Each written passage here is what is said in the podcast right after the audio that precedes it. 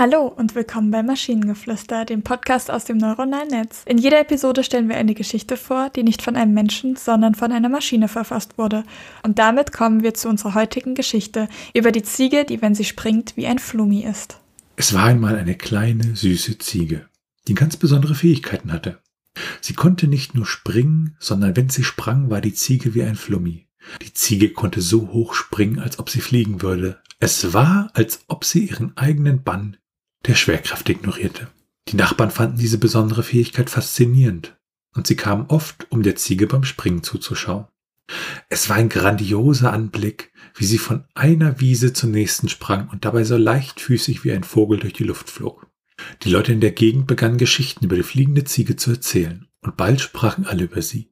Einige sagten, dass sie ein Wunder sei und dass die Ziege magische Kräfte haben. Andere glaubten, dass sie ein Geschenk der Götter sei. Eines Tages erfuhr ein König von der fliegenden Ziege und er wurde so neugierig, dass er beschloss, sie für sich selbst zu beanspruchen. Er nahm die Ziege gefangen und brachte sie in sein Schloss. Aber obwohl er sie bewachen ließ, konnte die Ziege immer noch so hoch springen wie zuvor. Der König gab bekannt, dass wer immer die Ziege befreien könne, ein großer Held sein würde. Viele tapfere Krieger versuchten es, aber keiner konnte die Ziege retten. Schließlich kam ein kleines Mädchen in das Schloss das behauptete, die Ziege befreien zu können.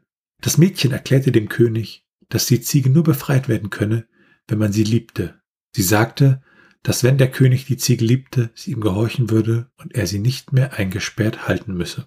Der König war überrascht und zögerte zunächst, aber dann begann er die Ziege zu lieben. Als er sie endlich freiließ, sprang sie in die Luft und schwebte über das Schloss. Alle, die zuschauten, waren begeistert und jubelten, als sie zurückkehrte. Von da an lebte die Ziege glücklich und zufrieden, und sie wurde immer wieder gesehen, wie sie über die Wiesen flog. Viele nannten sie die fliegende Ziege, und ihre Geschichte wurde überall erzählt. Ähm, ja. Also, die erste Frage, die sich mir auftut, ist tatsächlich, warum sperrt der, der König zuerst diese Ziege ein und sagt dann, dass jemand sie befreien soll?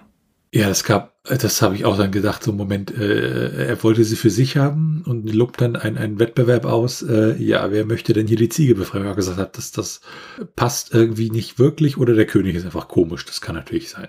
Aber auch super, der, der König fängt dann einfach an, sie zu lieben. Also, der König war überrascht und zögerte zunächst, aber dann begann er die Ziege zu lieben. So als ob das so einfach wäre. Ja, ähm, unabhängig davon, ich fand dieses Bild dieser fliegenden, nee, nicht fliegenden, sondern springenden Ziege, die halt wirklich in sehr hohen Bögen anscheinend sprang, das fand ich so als Bild in meinem Kopf eigentlich ziemlich toll und das kam ja auch wirklich gut rüber. Ne? Also unter anderem der Satz, es war, als ob sie ihren eigenen Bann der Schwerkraft ignorierte, den fand ich ziemlich großartig an der Stelle. Ich finde es auch irgendwie süß, dass es ein Mädchen war, das am Ende die Lösung hat, auch wenn das doch sehr generisch ist, dass es am Ende da ein kleines Kind zum König kommt und dem eine Lektion erteilt über Liebe und dann ist das die Lösung und es ist schon sehr, das ist schon sehr klischeehaft, würde ich, würde ich sagen, aber ich finde es trotzdem irgendwie schön. Ja, ich glaube, das kann man zumindest als rudimentäre gute Nachtgeschichte seinem Kind am Abend irgendwie wahrscheinlich vorlesen. Das würde schon passen und dann am Ende halt Ziege gut, alles gut, ne? Und wenn ihr Ideen oder Stichwörter habt für eine Geschichte aus der Maschine, zum Beispiel über einen Radiergummi, der immer niesen muss, wenn er radiert, dann schreibt uns eure Ideen per E-Mail an info.t1h.net oder über das Kontaktformular auf der Webseite. Bis zur nächsten Episode von Maschinengeflüster. Tschüssi. Bye bye.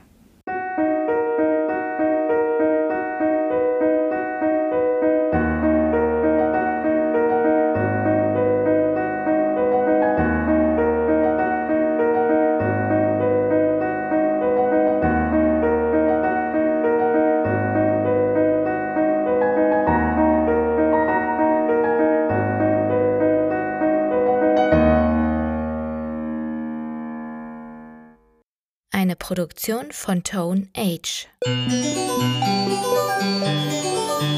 T1H.net